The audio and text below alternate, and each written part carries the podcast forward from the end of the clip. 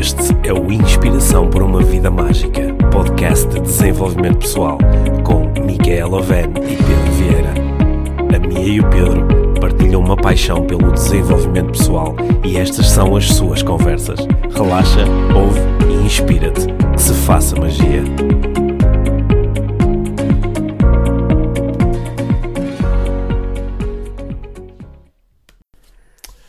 Olá, bem-vindo ao podcast Inspiração para uma Vida Mágica, o podcast de desenvolvimento pessoal em língua portuguesa. Eu sou o Pedro e hoje estou cá para apresentar uma nova conversa IVM. Há algumas semanas que as conversas com convidados não estavam aqui presentes no podcast, pois bem, hoje estamos de volta e logo com uma belíssima conversa.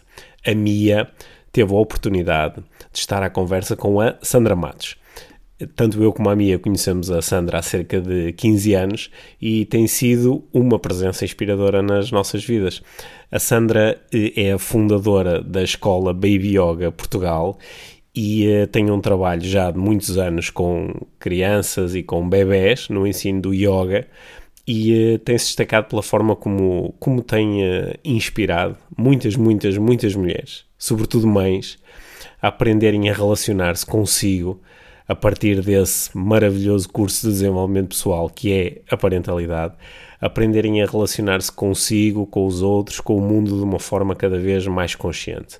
E a conversa que a Mia e a Sandra mantiveram durante cerca de 50 minutos é exatamente sobre isso e vão tocar também noutros temas. É uma conversa muito inspiradora. É uma conversa entre duas mulheres que olham para o mundo de uma forma muito intencional, com muita vontade de constantemente estarem a aprender, a progredir e com muita vontade também de partilharem, de contagiarem, de chegarem a outras pessoas. E esta é uma conversa maravilhosa para mulheres, para mães, é uma conversa espetacular para homens.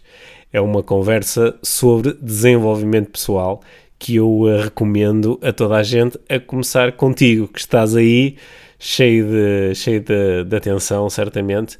Espero que esta conversa te toque. Aproveita para partilhar com pessoas que acreditas que podem uh, beneficiar destas, destas palavras, destas aprendizagens, destas partilhas, destas experiências. Afinal de contas, foi para isso que a Mia e eu criamos o podcast IVM, que está quase, quase a fazer um ano. No próximo mês de outubro, início de novembro, nós vamos estar a celebrar o primeiro aniversário do podcast IVM e sem dúvida que uh, o trazer convidados para estas nossas conversas uh, enriqueceu muito o podcast. Portanto, sem mais demoras, aí vamos nós para a conversa entre a Mia e a Sandra Matos. Então, muito bem-vinda, Sandra. Sandra Matos, esta é Conversa IVM.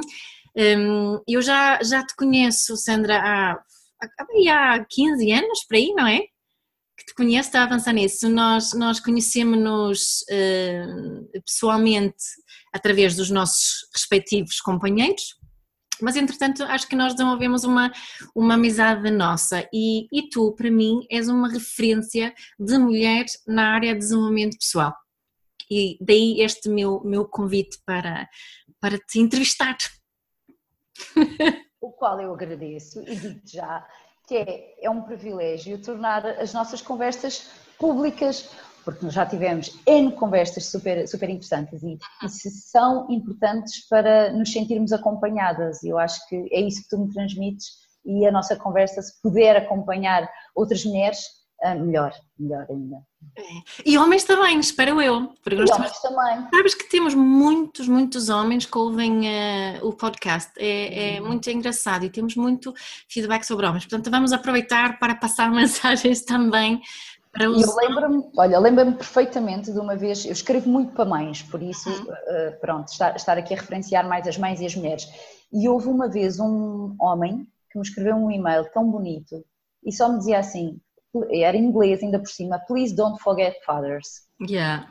Eu, porque, porque às vezes eu esqueço, sabes, também de. Ali, é uma coisa tão umbilical que parece que, yeah, claro que sim, faz todo o sentido. Não é só a mulher, não é só a mãe, é, é todo o universo masculino que nós temos também que falar para. Sim. Portanto, obrigado por me relembrares. Achas que é a nossa responsabilidade também, como mulheres, fazermos isso? Eu penso que sim. Penso que uh, é da nossa responsabilidade uh, envolver, uh, envolver também, não só os nossos companheiros, mas um, toda uma parte em que achamos que às vezes eu ouço muito a sociedade, porque a sociedade quer, porque a sociedade faz, mas a sociedade somos nós. Hum. Somos nós que temos vindo a fazer isto durante muito tempo. Fazer o quê? Fazer muitas coisas sozinhas, fazer aquelas coisas que achamos que só as mulheres sabem fazer. Então depois reclamamos, reclamamos a presença do pai, reclamamos a presença do homem, envolvimento em algumas tarefas, mas na verdade eu penso que somos muito responsáveis pelo que reclamamos. Uhum. Então, eu acho que dar esse passo de, de abertura faz parte desta igualdade, de, daquele igual valor que tu própria tanto falas nas relações e que eu me identifico imenso, que é, não é só com os nossos filhos, não é? Então é, é a relação de igual valor comigo própria e depois com todos os outros. Acho que é, é muito, é, muito esse ponto. Uhum. Olha, tu andas neste, neste mundo digamos assim, do, do desenvolvimento pessoal, um, também há uns 15 anos, não é? Que anda, mais ou menos, foi, foi uhum. quando isto começou, para as duas é que nós ficamos a, a conhecer e, entretanto, aconteceram assim muitas, muitas, muitas coisas. Quais foram as principais aprendizagens que tu fizeste durante este teu percurso até agora? Hum, isto vem bater exatamente naquilo que tu, que tu falaste há pouco. Uh, quando nós nos conhecemos, tínhamos sido uh, mamãs. Uhum. É? da, das nossas primeiras filhas. E para mim essa foi uma, uma primeira grande aprendizagem. Tenho três grandes aprendizagens na minha vida que vêm através das minhas filhas, mas não são elas as minhas aprendizagens. As aprendizagens são essencialmente todos os erros, todas as vezes que me sinto perdida, todas as vezes que não sei o que fazer ou que até, sei lá, duvido se sou boa mãe é, é aí nesses momentos que eu faço o meu desenvolvimento pessoal. E eu acho que a palavra aqui, as palavras não podiam ser mais corretas, porque é um desenvolvimento pessoal, é meu, hum. não é ninguém que o pode fazer por mim. E, e, e houve aí muito, quando, quando eu tive a minha primeira filha, de facto eu senti-me, sabes, aquela relação toda que eu tinha com o meu corpo, comigo própria, com o meu companheiro, aquilo de repente resumia-se à minha relação com a minha filha. basicamente. Tudo o resto deixou de existir. E está tudo bem, é um processo. Só que chegou ali um ponto em que eu não me sentia já bem. Portanto, já, já havia uma fusão tão grande nessa relação que eu tornou-se uma dor. Tornou-se uma dor. Tornou-se uma dor eu não dormir e também não pedir ajuda, tornou-se uma dor eu tornar-me responsável por todas as tarefas relativamente à educação, à assistência, a todo o suporte eh, da minha família, da minha filha. E isso fez-me fez-me criar uma dor dentro de mim, que era uma dor ainda silenciosa, não é? Até um certo ponto. E quando foste tu a responsável por me falar de um dia no yoga para bebés, e aquilo fez-me todo o sentido, porque eu já, já, já praticava yoga há algum tempo, e já lecionava algumas aulas de yoga, e eu andava distante de tudo isso sem me aperceber que andava distante daquilo que me fazia bem, que é uma capacidade que nós temos quando estamos em dor. É? Parece que cortas com aquilo tudo que já sabes, com aquilo tudo que faz bem. E, eu fiz efetivamente isso. Foi, foi, foi uma dor uh, uh, que me rompeu por dentro, rompeu uh, parte do meu relacionamento com o meu companheiro e também não era saudável com a minha filha, porque eu depositava todas as minhas esperanças na minha filha. E, e este para mim é o meu caminho de desenvolvimento pessoal, sempre, sempre, sempre, sempre. Então tomar as rédeas novamente do o que é que me faz bem e o que me faz bem, o que me nutre, é aquilo que me vai fazer ligar novamente à minha filha de uma forma saudável, sem ter que estar a resolver as questões dela, mas sem estar a atuar mais na relação do que nela. E eu fazia muito isso, atuava nela, atuava nela, atuava nela. E eu acho que esta foi uma das minhas grandes aprendizagens. É ter a capacidade de se calhar dar um passo atrás e ter, ter sabes, esta visão de observadora do que é que eu posso agir na relação em vez de agir para resolver o problema da minha filha. Hum. Esta talvez tenha sido uma das grandes aprendizagens. Hum. Mas ainda assim, a minha segunda aprendizagem, digamos assim, um, veio com o nascimento de mais filhos, em que eu me fui distanciando ainda mais da minha da minha privacidade comigo própria. É? Se eu hoje em dia às vezes digo uh, cada vez mais adoro privar a minha própria companhia, sem aqui ser um ato egóico ou de, sabes, é mesmo um ato de amor próprio, ficar bem comigo, gostar de estar comigo, especialmente nos dias em que eu não estou bem, especialmente nos dias que eu estou irritada, especialmente nos dias em que algo correu mesmo pessimamente mal, e que eu consigo já acionar aquilo que me faz sentir bem comigo própria, ser gentil comigo. E isto aconteceu depois de um, de um dia, de uma semana tão exigente para mim que eu fiquei doente, fiquei completamente dependente de todos os outros que eu achava que não podiam viver sem mim.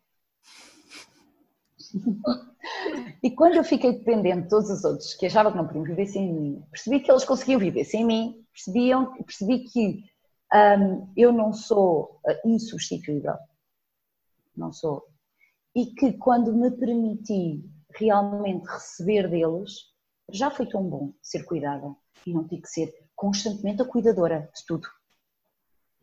Uh, e ser cuidada, ser tratada e, e, perceber como aquele universo, não é? a minha família, o meu marido, as minhas filhas, se uniram para cuidar de mim. Epá, isso foi, foi uma grande aprendizagem, porque tu não és insubstituível, tu mereces ser cuidada, tu mereces os teus, os teus momentos de pausa e deixar que eles se articulem de outra forma, que não é a mesma que quando eu estou presente. Para, para ti foi uma coisa, foi uma descoberta boa perceberes que não és insubstituível. Achas, parece-me pela forma que estás a falar, ou também houve assim uma parte que, ah pá, afinal... Eu acho, que é, eu acho que é um misto, não é? Eu acho que é um misto inicial que é perceberes que uh, não és insubstituível, traz sempre uma dureza, de género, ah, talvez eu não tenha um papel tão importante na família, mas, mas quando voltamos ao estado de amor e de amor próprio, eu acho que opa, é tão maravilhoso e tão bom e para mim foi tão importante. E foi preciso eu ficar doente sem me conseguir mexer, literalmente, estar na cama. Eu cheguei a pensar que ia morrer, minha. Pois. Cheguei a pensar que ia morrer.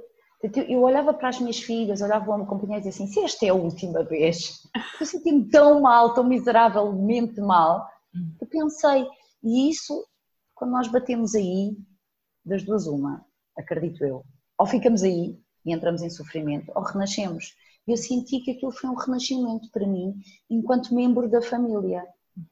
E, e aquilo que eu posso partilhar contigo e com todos os que nos ouvem é, é que a minha família começou-se a organizar muito melhor. Quando eu deixei de achar que era o pilar que tinha que sustentar tudo o resto. Uhum. E essa foi uma grande aprendizagem, mas tive que fazer de uma forma mais dura, não é? Do que um dia ter uma iluminação. é mais fácil. Muitas vezes é assim, não é? Que essas aprendizagens que, que mais nos transformam são essas. Eu acredito que sim. Eu, eu, eu acredito que são as nossas dores, não é? Mesmo aquilo que eu faço atualmente, a forma como até o Baby Yoga nasceu dentro de mim, como toda esta parte que eu agora faço com as mães e tudo mais, foi através das minhas dores. Uhum. São parte, portas que se vão abrindo incríveis dentro de nós e cabe-nos a nós ficar com as dores e transformá-las em sofrimento ou transformá-las, as dores, em dons, que é o que tu fazes. E, e é o que eu espero fazer, também da forma como partilho um, o meu desenvolvimento pessoal. Uhum. Acho que isso é fenomenal.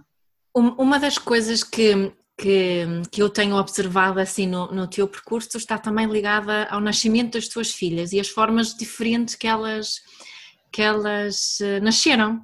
Uhum. Foram, foram partes muito, muito diferentes, as três, tal como também no meu caso. E uma coisa que tu me ensinaste, uh, que tem a ver com a confiança em ti como mulher, em, em ti, nas capacidades do teu corpo, nas tuas competências uh, inatas. Queres-me falar um bocadinho disso. Mais uma vez, é, é, incrível vamos estar sempre a falar nas dores, porque é tão bom, é tão bom, eu acredito mesmo, nós precisamos de ouvir as nossas dores, um, porque elas trazem mensagens que, que, são mensagens de empoderamento feminino, e, e não só feminino, mas o facto da minha primeira filha ter nascido e não me terem respeitado em nenhuma das minhas escolhas, fez-me criar uma dor tão grande que eu, quando ouvi essa dor, conectei-me de tal forma com as minhas capacidades uh, não só as minhas enquanto mulher, mas pelas capacidades de todas as mulheres do mundo. E aí tu sentes-te tão enraizada que és capaz de parir em qualquer lado, basicamente. Foi, era o que eu sentia. Era o que eu sentia. E de facto, este foi o religar-me por dentro, através daquela dor de ter nascido num hospital, de ter rasgado por entre montes de sítios e ter sido cozida, e enfim, montes de situações e experiências dolorosas.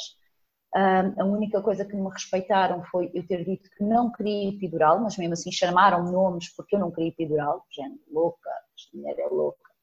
Então foi tão duro que eu na próxima decidi, não, eu sou capaz de fazer muito melhor.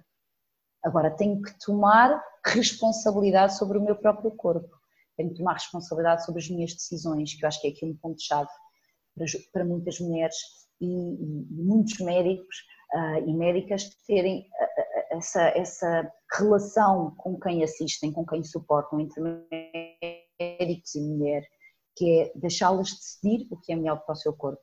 Porque todas as mulheres conseguem parir e, e a forma como eu me conectei com o meu corpo, com a minha bebê, uh, fez-me perceber que cada parte pode ser muito simples. Sempre ouvindo, lá está, o que o nosso corpo diz, porque eu tinha o meu plano, digamos assim, de parto, ideal, mas eu sabia que se alguma coisa no meu corpo me alertasse que não estava bem, eu era a primeira a querer ir para um hospital. Uhum. Percebes? Não é uma questão de, não, só vou ter as minhas filhas em casa. Ou, não, a questão é, eu quero respeitar o meu corpo até ao máximo que eu conseguir.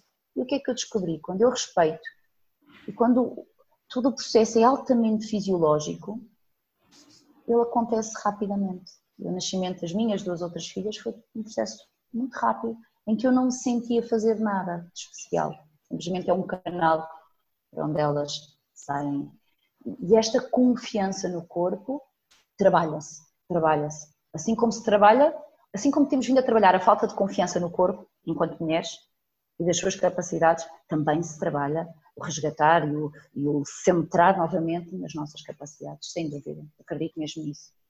Como é que achas que uma pessoa que nunca pensou nisto, porque é, é uma coisa que eu, eu sinto tem muito presente para mim, acho que nós desaprendemos a ter confiança no nosso, no nosso próprio corpo e nas capacidades inatas, na, na herança todo, toda que temos no, no, nosso DNA, não é?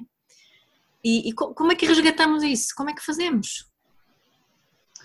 Eu acredito que é muito com o desenvolvimento pessoal, mais uma vez, yeah. que é como é que eu posso resgatar essa, essa confiança no meu corpo se eu sinto que às vezes o meu corpo me dispara e eu continuo? Como é que eu consigo uh, confiar no meu corpo se eu estou com uma dor menstrual incrível e tomo um comprimido para continuar na minha vida?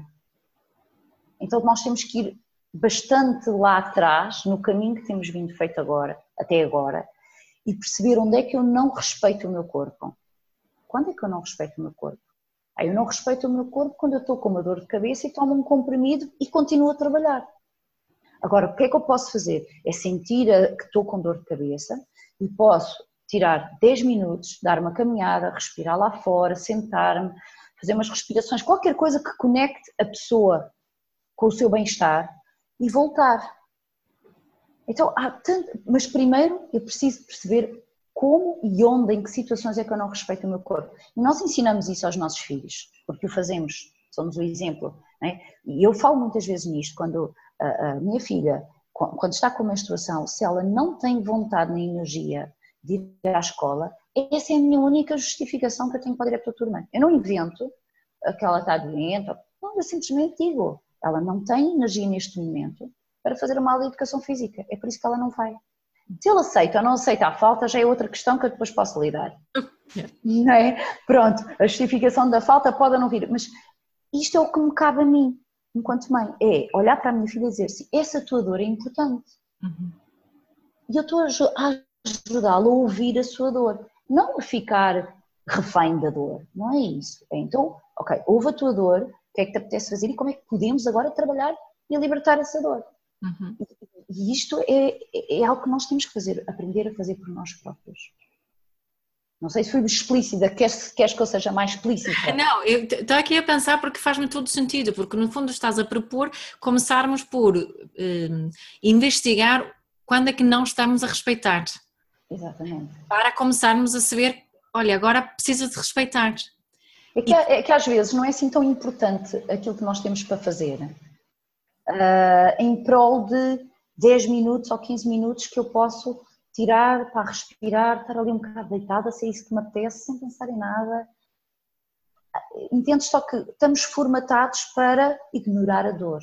Uhum. E por isso, muitas vezes, quando eu estou em formação na escola, a formar novos professores, eu digo, digo sempre que, sei lá, da pior invenção que nós podemos ter, talvez seja a Xuxa. É um silenciador. Hum. Um silenciador. Olha, o meu pai chama, chama, chama, sempre chamou a Xuxa o silenciador. Para mim é um silenciador de emoções. Claro que há quem diga, ok, para formar uh, a arcada dentária, uh, há muitas coisas que depois vêm com, a Xuxa, mas é algo que é externo uh, é algo que somos nós que colocamos na boca do bebê, que depois temos problemas geralmente para as tirar, porque depois já não convém aos 4 anos. Mas ainda assim não é isto que eu quero explorar. O que eu quero explorar é o bebê chora, pumba. O bebê chora, pumba. Então, acaba, acabamos, desde que o bebê nasce, estar com um inibidor constante do choro, que às vezes é uma manifestação de uma dor, de um mal-estar, a maior parte das vezes, não é? Uma, uma necessidade qualquer, não é?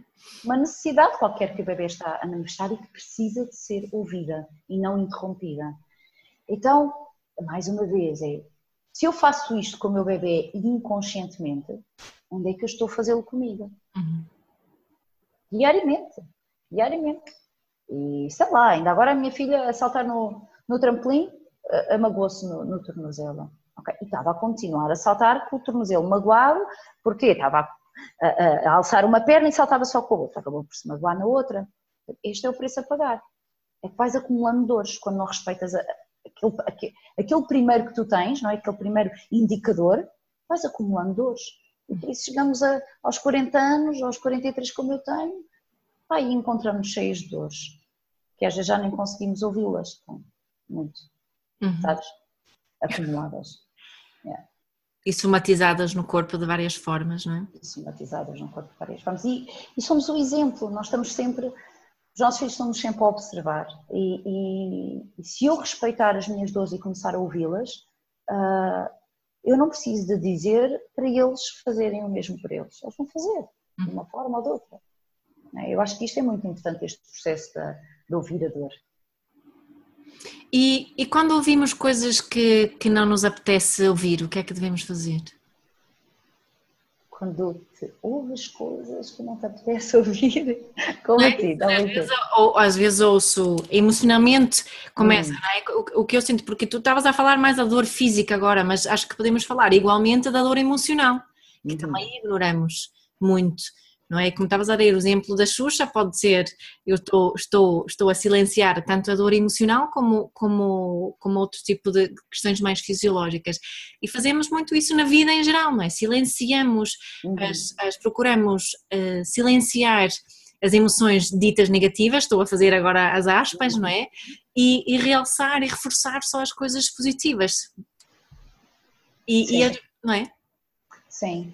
Uh, eu, eu, acho que as emocionais acabam por ter sempre um impacto físico de alguma forma. Quanto mais, quanto mais uh, afinadas nós estamos com o nosso corpo, mais eu reconheço isso, que às vezes, sei lá, uh, está tudo ligado, não é? Está, nós somos um sistema todo ligado e super complexo. Eu basta pensar naquela pessoa com quem tenho uma coisa para resolver, que automaticamente às vezes parece que o meu coração fica pequenino. Torna-se físico nesse momento. Hum. Já era, mas naquele momento torna-se quase audível para mim, sabes? Então, aí mais uma vez, ninguém gosta de ir às suas dores. Ninguém, porque dói. Não é? Se nós pudéssemos evitar, evitávamos, vivíamos só na luz, mas aí morríamos, porque não tínhamos nada para trabalhar. Eu acredito que é mesmo importante, e o trabalho que faço através do yoga no feminino, especialmente com as mulheres, é muito isso. É nós conseguirmos viajar através dos nossos órgãos, através da prática do yoga. É uma prática lindíssima, porque as, sabes, às vezes precisamos de ir lá à dor, mexer na dor, ouvi-la, o que é que ela tem para nos dizer, para a seguir a conseguirmos libertar finalmente. Uhum. A questão é que às vezes andamos aí com processos altamente mentais de querer libertar dores sem ir lá e ouvir o que essa dor tem para nos dizer. E eu acredito muito mais neste processo. Então ir lá à dor, ouvir a dor, e às vezes é só necessário ouvir o que ela tem para me dizer, ok, agora podes ir, eu já não preciso mais de ti.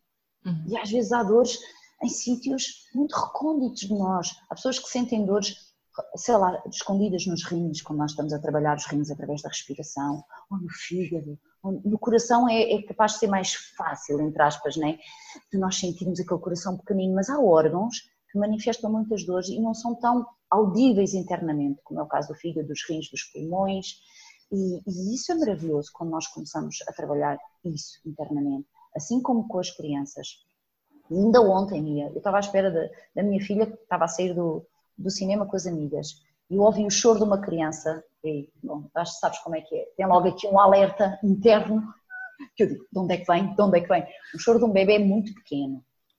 E eu, ok, fui andando em direção, quase como inconscientemente andando em direção ao choro, porque aquilo alerta uma dor em mim. Uma dor, uma dor, que eu não sei bem onde é que ela está, mas alerta ali. E era um, um, um choro diferente não era um choro de calmaria já, era um choro mesmo crescente, em estado de apneia.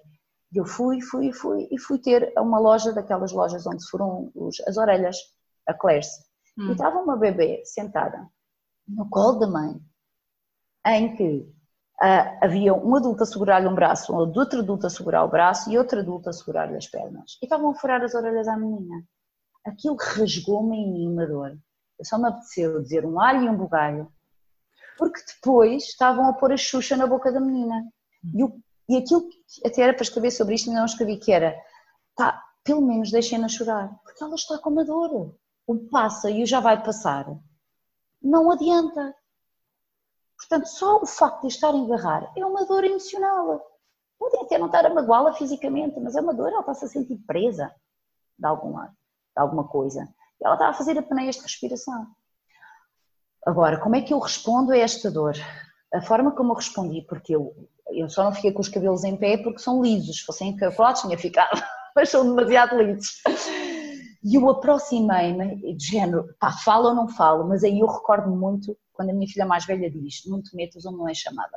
Ela, ela muitas vezes ajuda-me a manter-me no meu centro.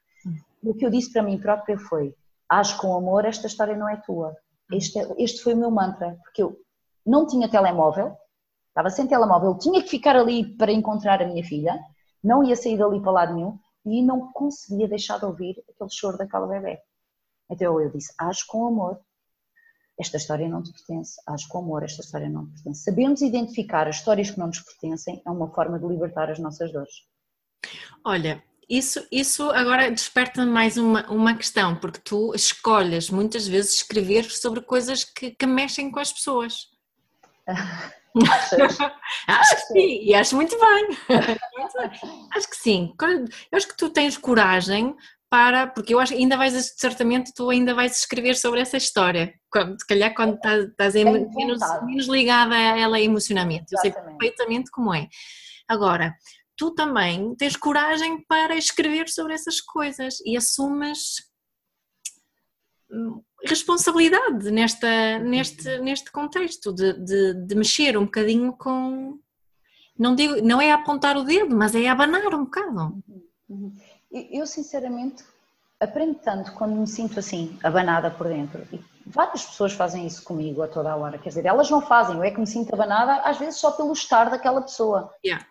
Só pelo estar daquela pessoa eu sinto uma banada por dentro. Não compreendo, questiono, ah, às vezes ainda aponto o dedo, de género, mas como é, como é que é isto? Como é que é possível? Mas quando fica em nós aquela questão interna, é uma porta aberta. Uhum. O que eu tenho descoberto é quanto mais eu sou sincera com estas minhas questões internas, que às vezes eu, eu também não, não as tenho assim tão definidas dentro de mim. Uhum. É uma questão que eu lanço, entendes? Que é, eu sei lá, eu sei lá se sou uh, melhor mãe ou pior mãe, sendo que estes termos não existem, mas é muitas vezes aquilo que nos passa pela cabeça. Uh, se eu sou mais mãe galinha, se sou menos mãe galinha. Ainda outro dia uma mãe me perguntava, achas que eu sou muito mãe galinha? E eu perguntei-lhe, o que é que isso quer dizer para ti? Epá, porque, sabes, há tantas coisas uh, que eu tenho descoberto que as mães só precisam de sentir que não estão sozinhas, porque aquela portazinha que, estão que está aberta lá dentro só precisa de encontrar aquela reflexão daquela pessoa e diz, ah, ok, eu também penso assim, mas pensava que era a única. Então eu acho que esta coragem, às vezes eu não, às vezes eu não sei bem o impacto que vou criar e às vezes eu não sei bem lidar com as pessoas que me confrontam. Quanto mais, né, escreves com a tua coragem, a tua autenticidade, ou seja, o que for que a gente chama, com a tua verdade, mais pessoas te criticam. Eu tenho sentido isso ao longo do tempo.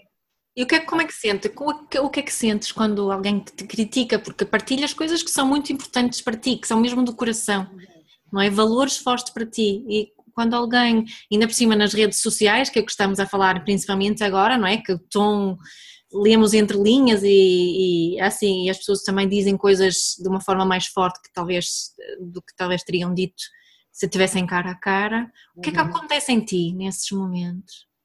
Uh, cada vez mais eu sinto que faço esse processo de distanciamento, mas quando eu, imagina, quando eu abro, por exemplo, ainda esta semana recebi um e-mail assim, por favor, já pedi para me retirar de todas as suas listas. Eu disse, então, mas a senhora pode fazer unsubscribe, mas é a senhora que tem a responsabilidade. Ai, porque, eu penso, mas porquê é que eu ainda estou a responder? Hum. Porquê é que eu simplesmente não retiro da lista?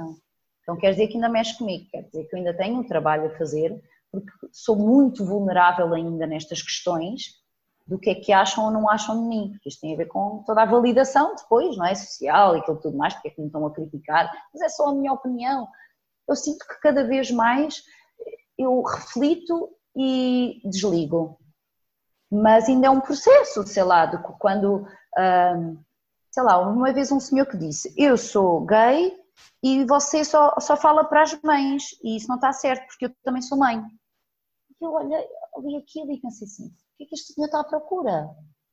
Tipo, o que é que este senhor está à procura? Então procuro fazer questões a mim, em mim mesma, em vez de reagir como antigamente, que era logo, oh, não sei o quê, não sei o quê, isso não adianta nada, porque hum. são dois julgamentos a funcionar.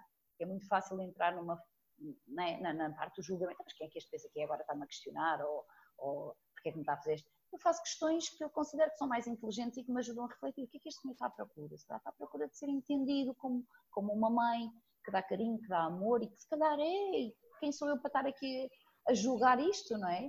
Então procuro fazer sempre essas reflexões em forma de questões que me levem em, a criar empatia e não a quebrar a relação, basicamente.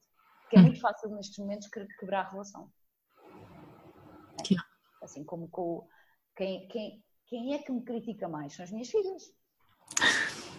Portanto, se eu não aprender isto com elas, vou aprender com quem?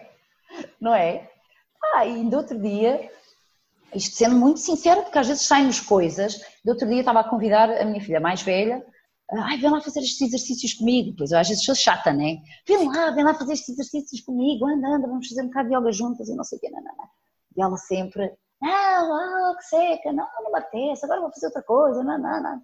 Eu, fogo, parece que já não gostas nada daquilo que eu gosto. E disse-lhe isto assim. Eu é que lhe disse, super triste.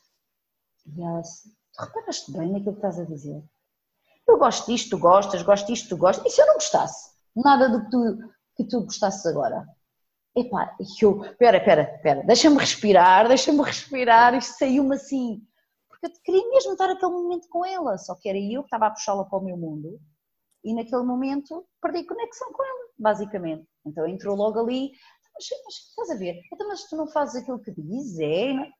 E entra logo ali pá, um desenvolvimento pessoal que ela faz comigo que é incrível e que eu tenho a oportunidade de crescer ou de me manter refém agora do crescimento dela, não é? Claro. Porque, não é? E ter, a adolescência, então, traz-me muitos presentes, acredito eu, e este, e este é um deles, é diário, é constante, é diário, é constante. Como é que eu posso, como é que eu posso uh, perceber quais são as portas que ela está a abrir, as janelas que ela está a abrir. E as críticas são janelas e portas, se nós as entendermos assim. Uhum. E achas que há críticas que, que, Como é que avalias se uma crítica é para, para, para tu, tu aceitares como uma coisa para crescer e aprender e desenvolver e outra crítica que, que não interessa? Ou se é críticas que não interessam? Olha, hum, posso-te responder isso de duas formas. Uma é muito. Hum, é somatizada no meu corpo. Ok? Ou seja, quando eu leio uma crítica e começo a sentir isto no meu útero e com muita raiva à mistura, é? aquele sentimento, eu digo, ok, isto não é uma história minha. Não, pá, preciso largar esta cena, não me vai fazer crescer. Mas há, há, há, há aquelas que te intrigam, que dizem, ah, mas o que é que ele quis dizer com isto? Okay, mas de que forma é que isto pode. Começas a fazer questões. Há algumas que não dá para fazer questões, quase, que é mesmo tipo, tu sentes aqui somatizado. Eu sinto somatizado aqui nos meus órgãos, fico. Qual é o estado fisiológico que eu fico depois de, ver, depois de, de ler uma crítica? Isso dita a minha resposta. A minha ação, exatamente. Ok, bom. Olha, Sandra, yoga é assim uma parte muito importante, uma paixão tua, não é? Tanto yoga para bebés que, e como, como também especificamente yoga para, para mulheres e para mães, uhum. não é? Que é uhum. muito o, o teu público de mãe. O que é que o yoga te ofereceu? Porque eu sei que é muito mais do que apenas exercício, não é? Claro. Ainda hoje estava a falar com um homem em que eu lhe dizia que yoga para mim é especialmente tudo o que eu faço fora do tapete Estar no tapete é fácil. Agora, tudo o que eu faço tapete, se eu grito porque preciso de 10 minutos para estar sozinha no meu tapete, já sou meu yoga. Portanto, tudo o resto, todo o meu dia, eu interpreto como a minha prática de yoga, que é, que é estar atenta, muito atenta aos meus sinais, aos meus sinais de receptividade, aos meus sinais de não receptividade, aos meus sinais de pá, eu estou a passar uma fase assim, neste momento que estamos a ter esta conversa, que é muito interessante. Estou a passar numa fase outra vez de. Ah, estou mesmo a precisar, não basta-me ter os 5 minutos para mim ou 10 minutos para mim. Eu estou a precisar de fazer aqui uma, novamente um reajuste e ter mais tempo para mim. Então, como é que eu vou criar esse tempo na minha agenda? Quando, especialmente isto acontece-me quando o meu, o meu marido, o meu companheiro, está a, a sobrebar de trabalho. Porquê? Porque tudo o resto recai sobre mim e eu começo a deixar-me para trás. Só que aqui a questão é, eu não sei se isto algum dia vai deixar de acontecer, eu acho que isto é bom acontecer. Que eu, o que o yoga a mim me ajuda, esta prática, que eu interpreto como yoga, que é muito lata, é a de reconhecer essencialmente estes meus limites, os meus limites pessoais, os meus tempos e se eu quero ajudar as minhas filhas a reconhecer as suas necessidades, os seus limites e a expressarem-nos, eu tenho que fazer isso para mim. Então, o que é que eu estou aqui a fazer? É, eu chegar ao pé delas e dizerem: Olha, eu hoje vou ter uma entrevista importante com a Mia, eu preciso me juntar uma hora sem ser interrompida. E ouvir da boca delas: Está bem, Epá, é muito bom. É, quer dizer que conseguimos respeitar-nos mutuamente e respeitar as necessidades de cada um. Hum. Agora, acontece sempre? Claro que não. Às vezes eu estou a fazer uma invertida sobre os ombros e a mais pequena vem pôr o, literalmente o rabo em cima da cara para mostrar as calças que estão rotas. E faz aquilo duas, três, quatro vezes até eu dizer, ok filha, eu vou descer, eu vou dar atenção ao teu buraco nas calças. E isto, para mim, é yoga. É desconstruir um bocadinho aqui aquela prática que fazemos uma hora, ou que precisamos de ir para um ginásio, ou para um estudo de yoga, fazer aquela hora de yoga, então eu estou a fazer yoga. E o resto do teu dia, o que é que se passa no resto do teu dia? Como é que tu ouves as tuas dores? Como é que tu, sabes, fazes esse reconhecimento do teu corpo? Como é que tu estás contigo própria, com os teus filhos, com o teu companheiro? Esse é o teu yoga. Esse é o teu verdadeiro yoga. E para mim, estavas a falar no yoga no feminino, é verdade. Eu às vezes ainda penso assim, mas porquê que me viro tanto para as mulheres? E, e, e lembro-me perfeitamente um homem dizer assim, está a aparecer-me à porta da aula, e eu dizer-lhe, muito timidamente, que esta aula é só para mulheres. E eu, mas porquê? Eu, bom, porque olha, vamos aqui a reconhecer os nossos ciclos e comecei-lhe a dar muitas explicações e ele assim, ouça, eu também tenho ciclos. Opa, e achei um piadão, porque de facto é verdade, é verdade, e que são ciclos que precisam de ser ouvidos, e que são ciclos que precisam ser respeitados, e, e tomar esse contacto interior também a prática do yoga para mim é, é isto tudo, não é só no feminino, não é? É, é, é, todo, é toda uma vivência, é toda uma vivência que não se resume de facto a uma aula. É mais uma forma de viver para ti do que para só uma, uma prática, não é? Eu estou a falar e lembro-me, e, e, isso ressoa imenso em mim da forma que eu olho para o mindfulness, por exemplo, porque eu podia uhum. aqui na tua conversa trocar o yoga pelo, pelo mindfulness em termos de prática, que não vale muito eu estar sentadinha na minha almofada, no cantinho, muito giro em casa, todo calminho, se eu depois não consigo levar isto para as minhas relações, para a minha vida, para os meus desafios do dia a dia, não é? Exatamente. E muitas vezes o que me chega em termos das formações, alguns retiros para mães, é muito esse estado, sabes? Que se eu não tenho aquela uma hora, eu já não consigo estar presente em lado nenhum. Então, como é, que, como é que conseguimos transportar isto de forma a que se torne numa linha contínua e não num momento isolado? Esse, esse talvez seja uma das formas mais bonitas de ajudarmos outras mulheres e outras mães a, a, se tornarem mais conscientes nas suas relações com elas próprias, porque tem muito a ver sempre com uma relação connosco próprias, não é? Quando nós estamos satisfeitas e alimentadas nesta nossa relação connosco próprias, elas, então é muito mais simples, não vou dizer fácil, mas muito mais simples, é que esta relação se expanda noutros meios. Uhum. Agora, se isto não está garantido, e eu às vezes falo muito com as mães, como é, como é que quando tu acordas, como é que está o teu barómetro? Como é que está o teu nível de energia? Como é que está o teu nível de amor próprio? A tua gentileza contigo próprio? Ah, não tenho tempo para pensar nisso. Pronto, então onde é que achas que ele está se não tens tempo para pensar nisso? E muitas de nós acordamos com o barómetro ali no redline ou abaixo do redline. Então, durante o dia todo, tu vais estar a dar o quê? Vais estar a tirar de onde não tem já mais, na verdade. E depois então, algumas mães dizem tipo, ah, sim, é tudo muito bonito isto, falar disso, mas eu não tenho tempo. Uhum. é que tu respondes? Epá, essa é a grande questão uh, para mim, é o tempo, o tempo. Como é que eu crio o meu tempo? E uma das coisas, e vai bater no nosso primeiro, quase nosso primeiro ponto da, da nossa conversa, que é o acharmos que somos insubstituíveis e a cena do controlo e das tarefas todas, se possível eu controlo a minha agenda, a agenda dos miúdos, a agenda do marido e se possível mais algumas, não é? Fico muito satisfeita. E esse controlo, esse sentimento de sou insubstituível não nos deixa tempo, é verdade, porque tu tens o horário escolar dos miúdos, mas tu não tens o teu próprio horário. Quando nós começamos a fazer uma triagem de quanto tempo é que eu aloco uh, aqui, uh, tal e qual como se fosse um horário escolar das nossas, dos nossos filhos, quanto tempo é que eu aloco às tarefas de casa, quanto tempo é que eu aloco um, ehm, a, sei lá, a gestão da relação do, do, com o marido, da família, e depois o nosso ponto, comigo própria, a maior parte das mulheres não sabem o que é que vão responder. Não sabem. Porque foram muitos anos a fazer o mesmo. Portanto, nós somos muito boas a nos pormos em último lugar. E talvez um dos primeiros pontos uh, uh, é realmente começa por te colocar de vez em quando em primeiro lugar. Quando eu digo em primeiro lugar, não tem a ver com o humor que eu tenho com as minhas filhas. Eu ter cinco minutos para fazer a minha prática e respirar lá fora e passear com os meus cães, ou seja o que for, aquilo que me conecte a mim próprio. Estar sozinha, estar sozinha às vezes a minha filha mais nova passa o dia inteiro a falar. Se tiver 18 horas a acordar, ela está 18 horas a falar.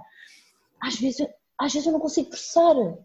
Então, o dizer assim: olha, eu vou apanhar umas rosas para pôr no meu altar, é o suficiente para eu criar espaço. Imagina, estou um fim de semana sozinha com as meninas, o Mário está fora. Epá, às vezes 10 minutos eu vou apanhar as rosas, eu vou apanhar umas cerejas, é o suficiente para ganhar espaço, voltar e eu já conseguir ouvi-la novamente uhum. em vez de refilar, debitar e começar a agir no meu redline. Então, e tu, não estava aqui a pensar, porque tu tens um retiro que se chama Tempo para mim. Sim. Não é? um retiro, sim. E... É, é, é, muito difícil lidar com mães. Quando eu digo isto é, talvez seja assim por exemplo, muitas pessoas vêm para, para, a formação de professores da escola uh, porque querem ser professores de yoga para bebês e para crianças é muito mais fácil nós queremos o bem dos nossos filhos e, ok, eu vou aprender coisas boas para os meus filhos e para as outras crianças com que eu trabalho, do que fazê-lo por mim, mais uma vez. Porque o Retiro Tempo para mim foi criado mesmo por uma necessidade que eu própria sentia. Então, lá está, uma dor pessoal, eu vou criar os meus próprios retiros, eu estou com outras mulheres, faço também para outras mulheres e para mim, porque é um retiro também para mim. Uhum. Muito bom. E de facto, é, as, as, desculpas das mães é incrível, incrível. E eu percebo-as tão bem, porque eu também as tenho. Eu não me estou aqui a pôr noutro patamar que não as tenho, não. Eu dou essas desculpas em muitos, muitas coisas novas as quais, as quais eu me proponho fazer. E, por exemplo, ir, ir à Índia contigo, no primeiro retiro que tu fizeste, Eu conto muitas vezes esta história que eu boicotei-me até ao último dia. Nem fui buscar o visto. Estás a ver? Só quando o meu companheiro me diz: Tu vais sentir tão mal, o teu preço a pagar vai ser tão elevado, estás-te a boicotar. E eu pensei: pá, realmente, já está tudo pago, está tudo feito. Que desculpa é que eu me vou dar a mim própria por dizer não vai dar? Hum. Sabes? E esse primeiro passo, que foi a minha primeira grande viagem a seguir a ser mãe, uhum. eu protelei a viagem à Índia desde o, o, primeiro, o nascimento da, da, primeira filha. Ah, não, agora não. Ah, depois nasceu a segunda. Ah, agora também não. Ah, depois nasceu a terceira. Olha, agora é que não tem condições mesmo. Acabou a conversa. E nós vamos adiando, adiando, adiando, adiando. E foi muito importante. Primeiro, foi muito duro. E depois foi muito bom. Foi muito bom. Foi muito bom estar com a Sandra, que sou eu, não é? Supostamente. Foi muito bom estar com outras mulheres foi muito bom ter espaço para o vazio, que é o tudo. Não tem que estar a pensar em nada. E tu depois tens feito isso anualmente, não é? Tens feito a tua viagem anual tempo, tempo para Sandra. Foi. Isto, isto era uma coisa que eu e o meu companheiro tínhamos, eu e o Mário tínhamos antes de ter filhos. Nós chama, sempre lhe chamámos as nossas férias pessoais e era muito bom para a nossa relação. Ele ia fazer as cenas dele e eu ia fazer os meus retiros de yoga e as minhas coisas a partir do momento que tivemos a primeira filha, ele continuou a fazer e eu não. Porque, não, porque na verdade não era ele que não me deixava, era ele que não me permitia. Tornei-me reclusa, basicamente, da maternidade, como muitas de nós nos tornamos reclusas na própria maternidade. E eu fui assim. Então, ah, não tinha tempo, não tenho tempo, como é que eu vou deixar a minha bebê? Como é que... E a primeira vez que eu consegui fazer esse distanciamento, que foi quando fui fazer o primeiro curso aos Estados Unidos, de yoga para bebês e para crianças, eu lembro-me de a minha necessidade de controlar ser tão grande que eu deixei a roupa que o Mário devia vestir à minha filha, eu deixei o pacotinho da segunda, o pacotinho da terça, o pacotinho da quarta, todos os dias que eu ia estar fora, eu deixei-lhe roupa. E quando eles me foram buscar ao aeroporto, eu olhei e disse: Esta não é a roupa de hoje. Percebes onde é que eu estava a ocupar o meu tempo? Eles borrifaram-se nisso estavam super felizes, desenvolveram a relação de uma forma que não desenvolveriam comigo, achando que era insubstituível na relação de todos, mais uma vez. E isso retira-nos tempo. Eu só tive aquele tempo a ir à Índia porque me obriguei inicialmente, literalmente. Hum. E, e, e chegar e perceber como a tua família está unida, como eles cresceram, como têm brincadeiras que são private, Hum. deles e, e, a cumplicidade que isso gera na relação e que eu não, eu, é, é, duro às vezes falar sobre isto, mas eu não estava a permitir que a relação deles se desenvolvesse assim. Hum. Então, a partir desse momento da Índia, eu já fui a vários, todos os anos vou escolho um sítio e vou estudar com outra pessoa, vou ter a minha cena e viajo totalmente sozinha. E é maravilhoso. Uhum. É maravilhoso para mim. Para Qual, mim, é para a próxima? Qual é a próxima? Estiveste em Bali este ano, não foi? Estive em Bali este ano e epá, senti uma cena muito forte quando lá estava de querer levar mulheres comigo para Bali. Uhum. Então, se calhar ainda é ali surpresa. Se muito calhar tem surpresas para o ano 2019. Foi bom. uma cena muito forte, porque às vezes precisamos, estamos sempre todos a abrir caminhos uns aos outros, uhum. não é? E, e, e eu sinto que este é um caminho que eu tenho que abrir senti isso claramente lá.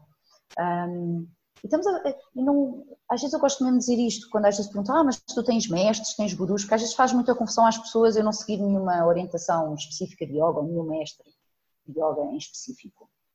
Uh, o que torna a, a, tua relação com o yoga, para mim, uh, muito privada, muito íntima. Quando tu não segues outra pessoa somente, mas segues pessoas que te inspiram e vais tirando um pouco daqui, um pouco daqui e vais misturando, fazendo a tua cena. É isso, é isso que se dá em mim. Um, e é isso que eu vou buscando quando vou fazer os vários retiros com várias pessoas, pá, ressoa em mim, não ressoa tanto em mim. Pá, isso é maravilhoso. Uh, uh, agora já agora perdi-me, já não sei onde é que eu ia dar. Mas pronto, não interessa. As tuas viagens pessoais, foi assim que. Exato, exato. Portanto, para mim é um privilégio Agora, todo acredita E eu vou-te ser muito sincera com isto. Ainda outro dia estava a falar isto com uma amiga minha, que é, antes de eu viajar, todos os anos, antes de dormir, às vezes ainda vem a pergunta, porquê é que eu me meti nisto? Porquê é que eu não fiquei quietinha com a minha rotina diária, com as minhas filhas ao pé? Mas porquê é que eu me meti nisto? Estás a ver aquela dor da separação, aquela dor de não estar presente naqueles momentos, e se acontece alguma coisa, e se o avião se... cai, e se. E saio completamente fora do momento. Pai, e faço novamente o exercício. Qual é a minha intenção? Qual é a minha intenção? Porquê é que eu vou viajar? O que, que é que eu quero fazer? E escolho constantemente, porque é uma escolha constante que nós fazemos onde é que nós nos vamos ligar. Aí para mim é uma escolha constante escolher onde é que eu me quero ligar. Mas é, isso é preciso reconhecer estes sinais, não é? Porque senão ficamos reféns daquele pensamento, reféns, reféns, não, não, não. E como quase que aconteceu a primeira vez uh, na viagem no teu retiro da Índia, quase que me ia boicotando até à última da hora com o visto. Incrível. E, e, para além disso, depois fiquei os primeiros dois dias, não sei se tu te lembras, mas andei muito a mal dos intestinos, porque a gente somatiza tudo, não é? Até e não foste só tu. Não, fui só eu. Foram várias. E é uma coisa, igual todos os anos. Yeah. E é uma coisa tão engraçada de ver que as minhas filhas vão crescendo com esta, com esta observação de que, e lembro-me perfeitamente disso, eu quase que justifiquei às minhas filhas, quase não, eu sentei-me com elas a justificar porque é que eu ia me ausentar 15 dias para a Índia, hum. porque é que era importante, eu tive esta necessidade de justificar que não tinha a ver com o amor que eu tinha para ela, porque eu continuava a amá-las muito, mas eu precisava, entendes? Yeah. E eu lembro-me perfeitamente da minha filha mais velha dizer: Eu também já conquistei tantos sonhos, não sei bem o que é que estás à espera, de género, se isso é um sonho teu, yeah, vai. Género, vai, tornou-se ridícula aquela minha questão, estás a ver? Porque de facto era uma questão minha, somente. Quase que temos que justificar se amamos ou não amamos os nossos filhos perante todos os outros, porque te afastas uma semana, um fim de semana. Eu no retiro tem para mim, muitas mães têm esta questão. Como é, a quem é que eu vou entregar os meus filhos? Eu não confio em A, B ou C. Na verdade, elas não confiam na relação delas próprias com os filhos. Uhum. Vai, vai, buscar outras, outras relações. Uhum. Olha, Sandra, temos mais uma pergunta. Uhum. Uma pergunta bem importante que nós costumamos finalizar com esta pergunta que é o que é que é para ti uma vida mágica? Hum. O que é que é para mim uma vida mágica? Uma vida mágica ah, uma vida mágica é conseguir é conseguir não, é viver os meus momentos em que me sinto perdida que não são poucos e conseguir encontrar a gargalhada no meio destes momentos em que me sinto perdida.